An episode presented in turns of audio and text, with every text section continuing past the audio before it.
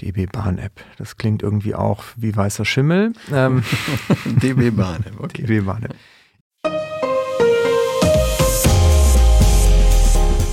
Herzlich willkommen zum Datenschutz Talk, Ihrem Podcast für die Themen Datenschutz und Informationssicherheit.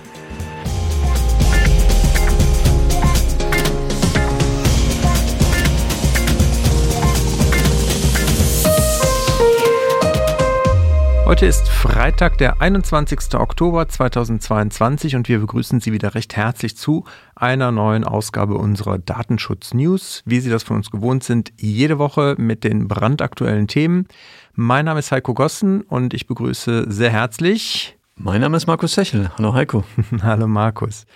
Unser Redaktionsschluss war heute wie gewohnt um 10 Uhr und wir haben natürlich wieder einige Themen dabei und äh, geben Ihnen am Anfang einen kurzen Überblick. Markus, schieß los. Genau. Ähm, ich habe eine Datenpanne in einem Online-Shop, über die ich berichten möchte. Dann geht es um Mail-Sicherheit in Arztpraxen.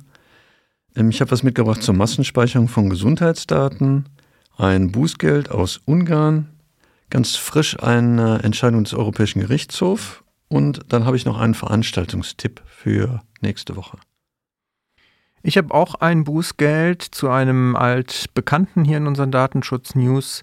Dann habe ich ein paar Urteile dabei. Unter anderem geht es um das Thema Beweismittelverwertung im Widerspruch zur DSGVO. Und ich gucke einmal auf eine Löschungsanordnung einer Aufsichtsbehörde und deren Rechtmäßigkeit. Und last but not least haben wir natürlich noch unsere Datenschutzhinweise. Und ein Thema, was sicherlich auch viele vielleicht schon mitbekommen haben, ist die Eskalation der DB Bahn App. DB Bahn App. Das klingt irgendwie auch wie weißer Schimmel. Ähm, DB Bahn App, okay. DB Bahn App. Ich glaube, Sie wissen, was gemeint ist. Die Bahn App natürlich der Deutschen Bahn. So.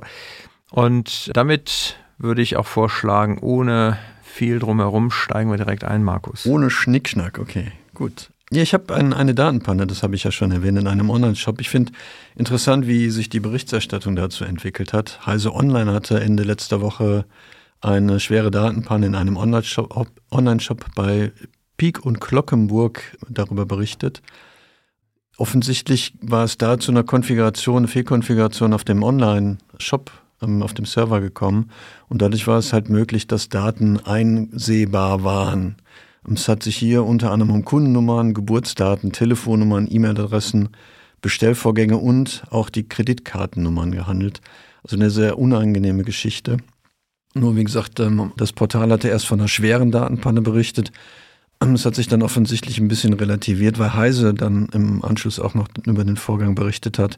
Und im Ergebnis war es während dieser Zeit, wo die Konfigurationsdatei fehlerhaft gewesen ist, dass 340 Personen, bis zu 340 Personen halt davon betroffen gewesen sind, deren Daten einsehbar war. Was natürlich unangenehm ist für die Personen, aber bei 340 Personen von einer schweren Datenpanne zu sprechen, finde ich ein bisschen übertrieben. Wobei die Frage ist ja, woran man die Schwere nachher festmacht. Wenn Kreditkartendaten betroffen sind, ist natürlich wieder was anderes, als wenn es jetzt nur die Adressdaten zum Beispiel sind. Ja, wie gesagt, dass ein Risiko für die betroffenen Personen und ein hohes Risiko besteht, ist ja unbenommen. Aber wie gesagt, ich würde auch immer noch gucken, die Tragweite, also wie viele betroffene Personen habe ich dabei. Das gehört ja auch zu den Informationen, die die Aufsichtsbehörde im Kontext von Artikel 33 immer gerne wissen möchten, um eine Bewertung vornehmen zu können wie gesagt, ich will es nicht relativieren, ich, bitte nicht missverstehen. Wichtig aber noch den Hinweis, die Pressestelle von Pico und Glockenburg in Hamburg hatte darum gebeten, dass sie es nicht waren, die davon betroffen waren. Es gibt nämlich zwei Unternehmen, Pico und Glockenburg, eins in Düsseldorf und eins in Hamburg. Und es waren die Kollegen in Düsseldorf.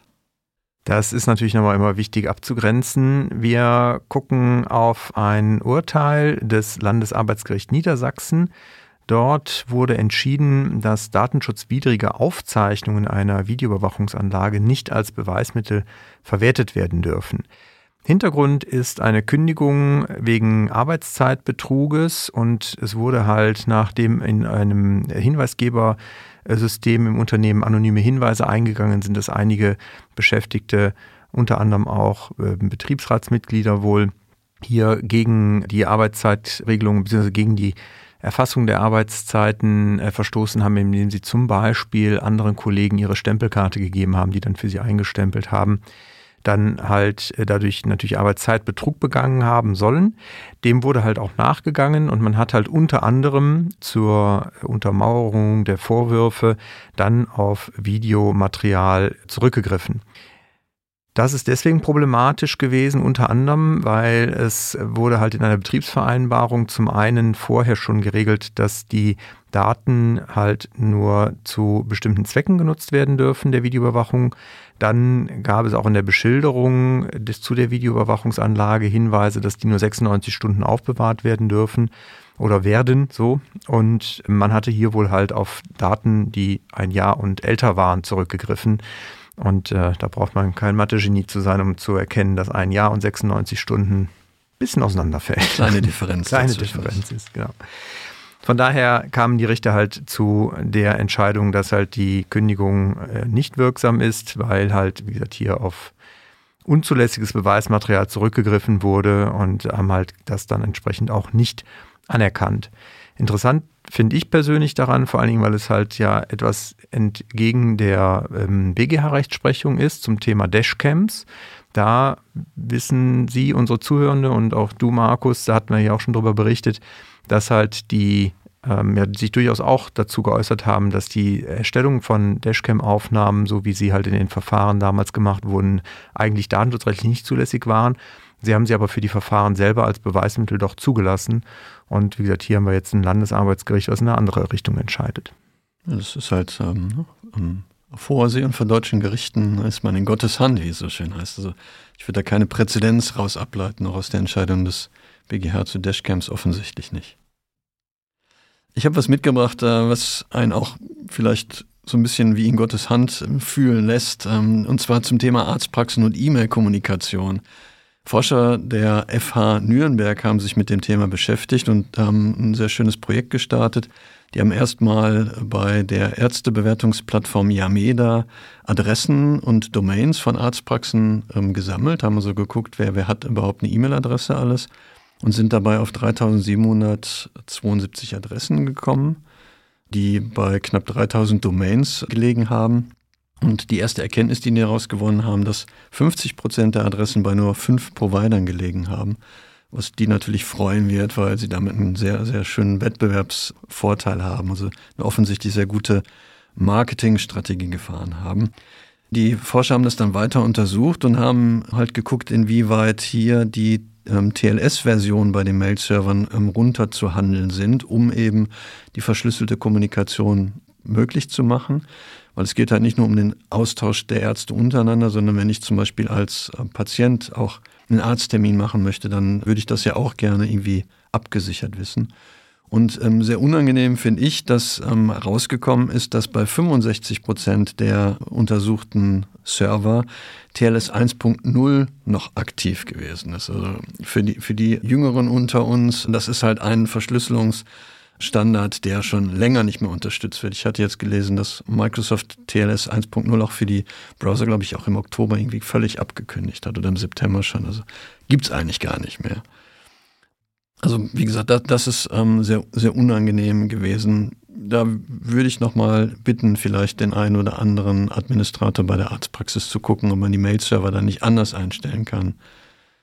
Ich glaube, das ist vor allen Dingen auch, also wir, wir hatten ja auch die Urteile schon, wo es um zum Beispiel Rechtsanwälte ging, die ja auch dann dem Berufsgeheimnis unterliegen und wo ja auch die Gerichte zwar festgestellt haben, dass für viele Fälle die Transportverschlüsselung zwar ausreichend ist, aber ich glaube, sie muss halt äh, trotzdem geprüft werden, dass man sie halt auch nicht aushebeln kann, weil ansonsten ist das natürlich dann am Ende auch nicht viel wert und ja, wie du schon sagst, ne, die alten Versionen, also Mail-Server, die unterhalten sich untereinander, bevor die E-Mail ausgetauscht wird und, und einigen sich sozusagen auf die beste Verschlüsselung. Und wenn einer sich dann runterhandeln lässt, dann ist halt auch so einer Man-in-the-Middle-Attacke letztendlich Tür und Tor geöffnet. Und damit ist dann auch, ja, ist eigentlich die Verschlüsselung nicht mehr, nicht mehr wirklich da.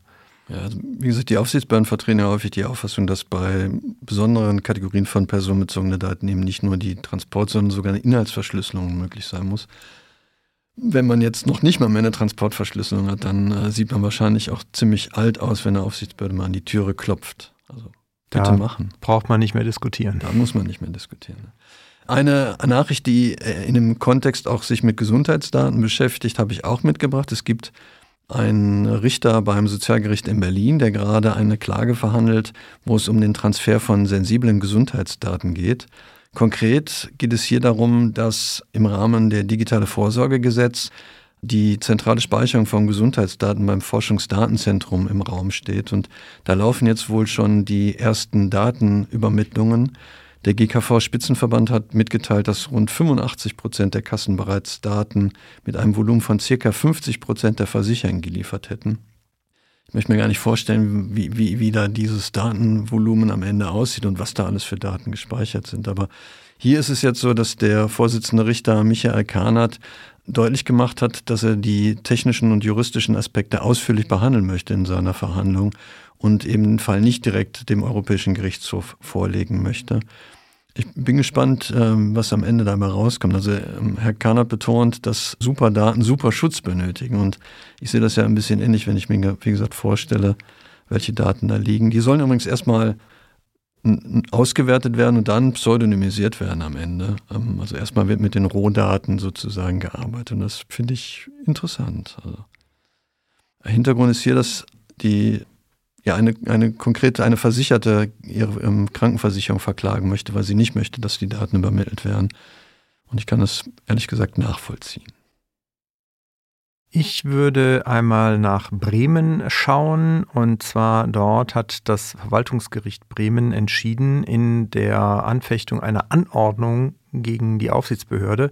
Also die Aufsichtsbehörde, das zum Hintergrund hatte angeordnet, dass ein Webseitenbetreiber bestimmte Videos und auch Screenshots, die aus einer Beiratssitzung stammen, nicht mehr veröffentlicht werden dürfen. Und dagegen war der Betreiber der Webseite vorgegangen, hatte da unter anderem angeführt, dass halt er berechtigte Interessen habe, diese Daten auch zu veröffentlichen. Und das Gericht hat aber entschieden, dass die Anordnung der Aufsichtsbehörde hier grundsätzlich erstmal rechtmäßig ist und auch natürlich zu befolgen ist. Sie hat sich aber auch in der Begründung dann nochmal der Frage gewidmet, inwieweit denn das berechtigte Interesse zur Veröffentlichung hier denn überhaupt zum Tragen kommt. Und das Gericht hat nochmal bestätigt, dass grundsätzlich das berechtigte Interesse schon ein ja ein weites Verständnis hat. Also das heißt, dass man schon auch wirtschaftliche und ideelle Interessen hier anführen darf. Dass aber in dem konkreten Fall hier, wo es um diese Beiratssitzung ging, es halt vor allen Dingen darum ging, das Verhalten der anwesenden Politiker als ja, problematisch vielleicht darzustellen und das letztendlich der Bevölkerung zugänglich zu machen. Also selbst wenn man jetzt hier ein Interesse der Öffentlichkeit äh, dran anerkennen würde, sind sie aber im Ergebnis doch noch zu dem Schluss gekommen, dass halt die Verarbeitung trotzdem nicht notwendig war, weil zum einen die Sitzung öffentlich war, also das heißt, man konnte dort live auch über einen Stream dem Ganzen direkt folgen und es wird auch protokolliert und das Protokoll auch öffentlich zugänglich gemacht. Von daher hat man dann entschieden, dass diese Aufzeichnung, Videoaufzeichnung einfach nicht angemessen ist und nicht erforderlich ist. Von daher etwas, was man sich durchaus vielleicht auch für die eigenen Abwägungen dann nochmal heranziehen kann. Es klingt doch so, als hätte man hier gar keine Abwägung vorgenommen, sondern hätte nur gesagt, wir haben ein Interesse. Das scheint berechtigt zu sein. Also mir klingt das so, als wäre gar nicht weiter untersucht worden, ob hier eventuell schutzwürdige Interessen der betroffenen Person dagegen stehen könnten. Das klingt in der Tat so und genau das ist vielleicht nochmal so der gute Reminder an der Stelle. Es reicht halt nicht, das berechtigte Interesse zu haben, sondern ich muss es halt abwägen und ich muss es halt vernünftig dokumentieren. Also auch egal in welchen Fällen das vielleicht mehr oder minder eindeutig auch ist oder vielleicht nicht so grenzwertig ist, aber immer auch im Unternehmen raten wir immer dazu, unseren Kunden letztendlich diese Interessenabwägung auch sauber zu dokumentieren, weil ansonsten wird es halt haarig bei einer Prüfung. Genau, haarig ist es geworden für eine Bank in Ungarn, wenn ich mir den Spaß erlauben darf, die Überleitung zu stehlen. Hier ist es so, dass die, die ähm, ungarische Datenschutzaufsichtsbehörde ein Bußgeld verhängt hat in Höhe von 72.500 Euro. Eigentlich eine sehr schnell zu entscheidende Geschichte aus meiner Perspektive heraus. Also Hintergrund ist, dass ein Kunde bei, ein, bei dieser Bank halt einen Kreditantrag gestellt hat. Die Bank hat eine Prüfung dieses Antrages vorgenommen, also auch äh, offensichtlich eine, eine klassische Bonitätsprüfung. Und der Kunde hat dann sich nicht entschieden, den Kreditantrag anzunehmen und die Bank hat dann einfach nochmal eine Kreditantragsprüfung vorgenommen. Also offensichtlich ohne dass ein neues Angebot angefordert worden ist. Und hier hat natürlich die Datenschutzaufsichtsbehörde zu Recht festgestellt, dass hier ähm, es keine Rechtsgrundlage gegeben hat und äh, daraus entsprechend dann das Bußgeld abgeleitet in Höhe von 72.500 Euro. Wir haben schon überlegt, ähm, ob es hoch oder nicht hoch ist, Heiko. Ne? Das äh, ist die Frage, wie hoch der Kreditantrag gewesen ist. Also. Genau, also beim Kredit von 20.000 Euro ist es ein schlechter Deal für die Bank, würde ich sagen. Würde ich auch sagen, ja. Das ähm, übersteigt so ein bisschen den, den, die Zinsen, die man hätte damit verdienen können. Ne? Ja. Aber vielleicht wollte man auch die eigenen Algorithmen nochmal überprüfen, weil wenn der Kreditantragsteller beim ersten, nach der ersten Entscheidung sozusagen zurückgezogen hat, Vielleicht hat man gedacht, vielleicht haben sie was übersehen und wollten ihre, ihre Algorithmen einfach nochmal checken. Dann hätte man das doch über das berechtigte Interesse machen können als ja. Rechtsgrundlage, oder? Sagst du es ihnen? ja, Bußgelder. Ein äh, spannendes Thema, was wir natürlich hier regelmäßig haben. Etwas anderes, was wir auch sehr regelmäßig haben, ist, Markus? Äh, es ist wieder soweit. Ja, es ist wieder soweit. Clearview AI. Clearview AI, ganz genau. Clearview AI hat ähm, wieder mal ein Bußgeld von 20 Millionen Euro sich äh, geschossen und zwar diesmal in Frankreich. Dort hat die eine zuständige Aufsichtsbehörde, die, wie wir hier auch gerne sagen, Knill. Ähm, das sagt man so. Sagt man so, genau. Ich weiß auch ehrlich gesagt, ja, ich, mein Französisch ist schlecht, deswegen ich versuche das auch gar nicht erst äh, auszusprechen. Äh, Sag einfach Knill. Genau, Knill. Also der Knill, die hat entschieden, und zwar, dass halt die Zusammenarbeit zum einen halt sehr schlecht war. Man hat ihnen wohl auch Fragebögen geschickt, Clearview AI, die dann äh, schlecht und unvollständig beantwortet wurden. Und letztendlich geht es halt darum, dass den äh, betroffenen Beschwerden, die man erhalten hat, wohl seitens Clearview AI nicht nachgekommen wurde. Sie beschränken die Ausübung des Rechts letztendlich auch Auskunft zu bekommen. Sie ähm, begründen oder ohne Begründung schränken sie dieses Recht auch auf zweimal jährlich ein. Und letztendlich äh, kommen sie halt einfach den Anfragen erst nach einer übermäßigen Anzahl von derselben Person nach, so die Pressemitteilung der Knill. Die haben ja in mehreren Ländern schon entsprechend Bußgelder bekommen oder verhängt bekommen. Das haben wir hier auch schon berichtet. Hier in Deutschland noch nicht. Und der Spiegel hat nochmal jetzt auch bei der Hamburger Datenschutzaufsichtsbehörde Sie nachgefragt. Gebeten, ein Bußgeld zu verhängen. genau. naja, also, wie gesagt, es ist halt in Deutschland wohl tatsächlich noch nicht so weit. Die Hamburger Aufsichtsbehörde hat einfach nur nochmal erklärt, dass natürlich jeder Betroffene halt das Recht hat, dort ähm, seine Datenlöschung einzufordern. In, auch jetzt, also interessanterweise auch in Frankreich, aber auch in anderen Ländern ist ja auch schon tatsächlich von den Aufsichtsbehörden quasi angeordnet worden, dass Clearview AI die Daten über die eigenen Bürger des Landes alle löschen muss. Das ist jetzt hier in Frankreich wohl auch wieder der Fall. Wie gesagt, hier in Deutschland ist es im Moment zumindest noch so, dass jeder Einzelne selber dann seine Rechte versuchen muss, geltend zu machen gegen Clearview AI. Ich habe im Vorfeld jetzt nochmal geschaut, weil ich konnte mich nicht erinnern, ich war mir nicht ganz sicher, aber ich habe immer noch keine europäische Vertretung gefunden für Clearview AI. Vielleicht wäre das ja ein Geschäftsmodell für uns, Heiko. Mm, nein. da muss ich ja nicht mal drüber nachdenken so viel Bußgeldbescheide, wie dann hier reinkämen, das äh, wird mein Herz nicht mitmachen. Nein, aber tatsächlich, ich habe nichts gefunden. Also falls da jemand was, was weiß, ob die tatsächlich mittlerweile vielleicht eine Vertretung in Europa haben. Mir ist jetzt, wie gesagt, ich habe keine gefunden. Von daher wundert es mich so ein bisschen, dass auch noch keine Aufsichtsbehörde dahingehend ein Bußgeld verhangen hat, weil das ist ja letztendlich eine Pflicht, wenn sie hier in Europa Daten von europäischen Bürgern in dem Maße verarbeiten, müssten sie eigentlich einen Vertreter hier haben. Aber wie gesagt, vielleicht kann mich da nochmal jemand aufklären. Gerne in die Show Notes gehen, da gibt es einen Link zu der Folgenseite, Kommentar hinterlassen oder uns einfach eine E-Mail schreiben, datenschutztalk.migosens.de. Ich freue mich. Ich hoffe, dass deren Geschäftsmodell echt so lukrativ ist, dass die davon die ganzen Bußgelder bezahlen können, die, die da nach und nach reinflattern. Das ist echt spannend. Ja, vor allen Dingen immer 20 Millionen, ne? Also es ist irgendwie so, ich glaube, da gibt so es so einen Vordruck wahrscheinlich bei den Aufsichtsbehörden in Europa, das den die jetzt immer verwenden können. Ist wie, wie wenn du mit dem Bus fährst, wenn du immer die gleiche Strecke nimmst, musst du immer den gleichen Fahrpreis bezahlen. Ist doch logisch, oder? Das Eigentlich kannst du vom, vom Block verkaufen, haben genau. wir das früher mal gelernt. Ich habe eine Entscheidung mitgebracht vom Europäischen Gerichtshof, die, die, wie gesagt, noch sehr warm ist. Äh, gestern hat der EuGH entschieden. Hintergrund ist hier eine ähm, Vorabentscheidung oder ein Vorabentscheidungsersuchen aus Ungarn. Ähm, und das ungarische Gericht hat zwei Fragen im Wesentlichen formuliert.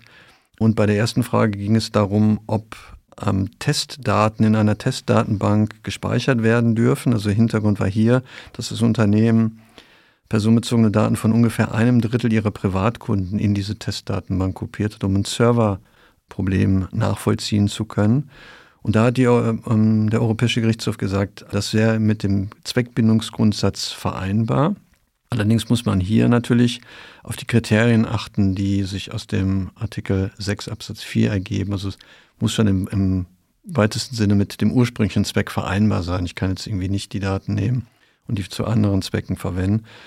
Und die zweite Frage beschäftigte sich mit dem Thema der Speicherbegrenzung. Wie lange darf ich die Daten aufbewahren? Und da hat der EuGH auch entschieden, natürlich nur so lange, wie die Daten noch für, für die Testzwecke verwendet werden müssen. So lange dürfen die gespeichert werden. Also ist jetzt keine zusätzliche Datenspeicherung, die ich dann da erzeugen kann. Ich finde das nochmal dahingehend natürlich sehr praxisrelevant, weil es halt in größeren Unternehmen oder komplexen Umgebungen ja immer wieder mal ein Thema ist. Inwieweit darf ich zur Fehleranalyse beispielsweise auch mit Echtdaten arbeiten, mit Auszügen aus einer Datenbank zum Beispiel, weil das manchmal einfach auch wirklich erforderlich ist, weil man ansonsten halt diesen Fehler gar nicht finden kann, weil er sich zum Beispiel vielleicht aus einem Datensatz ergibt, weil da komische Sonderzeichen drin sind oder Konstellationen, die man halt im Testen so gar nicht nachstellen kann. Aber wie gesagt, man darf dabei nicht vergessen, dass die Weiterverarbeitung mit den ursprünglichen Zwecken vereinbar sein muss. Also wie gesagt, man kann da nicht irgendwie lustige Dinge tun, irgendwelche Analysen fahren oder so, wenn das halt mit den ursprünglichen Zwecken nicht vereinbar ist. Wir kommen zu dem Streit zwischen Nutzern, also du hattest hier auch schon, Markus, äh, darüber berichtet, wenn ich das richtig in Erinnerung habe, von Herrn Kuckertz, der die Bahn-App auseinandergenommen hat und dort festgestellt hat, dass halt doch sehr viele Daten, selbst wenn man die Cookie-Ablehnen-Option wählt, verarbeitet werden und auch an Dienstleister übermittelt werden. Der Verein Digital Courage, der auch den Big Brother Award verleiht, einmal im Jahr, der hat jetzt Klage erhoben gegen die Bahn, gegen die DB Navigator App erhebt er halt diese Ansprüche oder die, diese Vorwürfe, dass halt hier Daten an Dienstleister übermittelt werden, personenbezogene Daten, obwohl halt nur erforderliche Cookies zugelassen ausgewählt wurde bei der entsprechenden Abfrage. Vorwurf ist unter anderem, dass halt äh, viele Dienstleister hier Daten erhalten wie Start- und Zielbahnhof, Anzahl der Mitreisenden, Besitzstatus einer Bahncard und so weiter. Und da, zu den Empfängern gehört wohl unter anderem Adobe Analytics und H-Capture. Das Ganze wird von der Bahn etwas ähm, ja, mit Unverständnis aufgenommen. Da hatten wir hier, glaube ich, auch schon drüber berichtet. Die äußern halt, dass hier einerseits da, da die Daten natürlich im Rahmen einer Auftragsverarbeitung und vertraglicher Vereinbarungen an die Dienstleister gehen, die auch keine Eigeninteressen an diesen Daten entsprechend überhaupt haben dürfen, aber auch nicht haben können, weil sie halt für die Dienstleister anonym sind. Man erhebt die als Pseudonym, aber für die Dienstleister seien sie wohl anonym. Und letztendlich wären sie halt auch erforderlich, um die Stabilität der App bei zwei Millionen Nutzern täglich letztendlich auch gewährleisten zu können. Das ist natürlich jetzt für uns sehr schwer zu entscheiden. Wir kennen natürlich nur diese äh, veröffentlichten Meinungen, die Dienstleister und was sie dann mit den Daten wirklich machen und wie weit die wirklich erforderlich sind oder nicht, ist natürlich immer von außen schwer zu beurteilen. Das äh, muss man der Fairness halber, glaube ich, dazu sagen. Auf der anderen Seite muss man natürlich auch immer wieder äh, kritisch sein und sowas auch überprüfen. Ne, deswegen finde ich schon ganz gut, dass es halt Leute gibt, die sowas natürlich auch mal zerlegen und dem auch nachgehen. Von daher sind wir tatsächlich ehrlich sehr gespannt. Also ich bin sehr gespannt, wie das halt weitergeht und was das Gericht am Ende halt auch dann irgendwann feststellen wird, vermutlich. Das ist in, insbesondere deswegen natürlich spannend, weil im TTDSG von unbedingt erforderlich gesprochen wird. Also da ist nicht nur die Erforderlichkeit, sondern die muss unbedingt erforderlich sein. Da muss eben dem, dem Nutzer den Service anbieten, den er erwartet. Und Analysen, die im Hintergrund gefahren werden, würde ich sagen, sind, wenn sie erforderlich sind, aber nicht unbedingt erforderlich, damit ich die Webseite nutzen kann oder die App nutzen kann in dem Fall. Also da wäre ich eher auch sparsam mit so Cookies, die ich darüber dann oder Daten, die ich ohne Einwilligung ähm, erfasse. Aber es war ja absehbar, dass es früher oder später da mal halt zu einer Eskalation vor Gericht kommen wird, weil halt die Frage, was ist denn unbedingt erforderlich, halt, wie gesagt, ist ja nicht legal definiert, wo da genau die Grenze zu ziehen ist. Das, äh, der Gesetzgeber verzichtet ja dann auf umfangreiche Beispiele, wo was einzusortieren ist. Aber das kriegen wir dann ja jetzt wahrscheinlich demnächst. Genau. Ich muss mich korrigieren, wenn ich zu den äh, Veranstaltungsempfehlungen kommen kann. Ich hatte für nächste Woche das empfohlen, aber es ist der nächste Monat.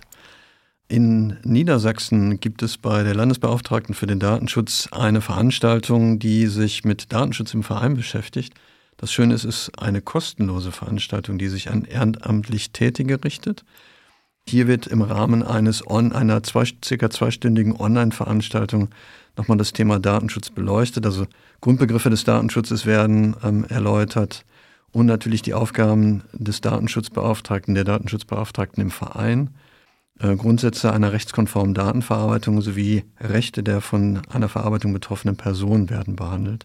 Eine ganz schöne äh, Veranstaltung. Und Barbara Thiel, die Landesbeauftragte für den Datenschutz in Niedersachsen, hat dann nochmal betont, dass das für die ein sehr zentrales Anliegen ist. Die bieten zum Beispiel ja schon seit ähm, vier Jahren eine eigene Telefonhotline zur Beratung von Vereinen ein, die auch regelmäßig weiter genutzt wird. Also es scheint da offensichtlich Bedarf zu geben. Also kann ich natürlich allen unseren Zuhörenden, die, für die das wahrscheinlich jetzt wahrscheinlich nicht unbedingt selber so interessant ist, weil sie ja uns schon zuhören und wahrscheinlich diese Basics alle schon, schon kennen.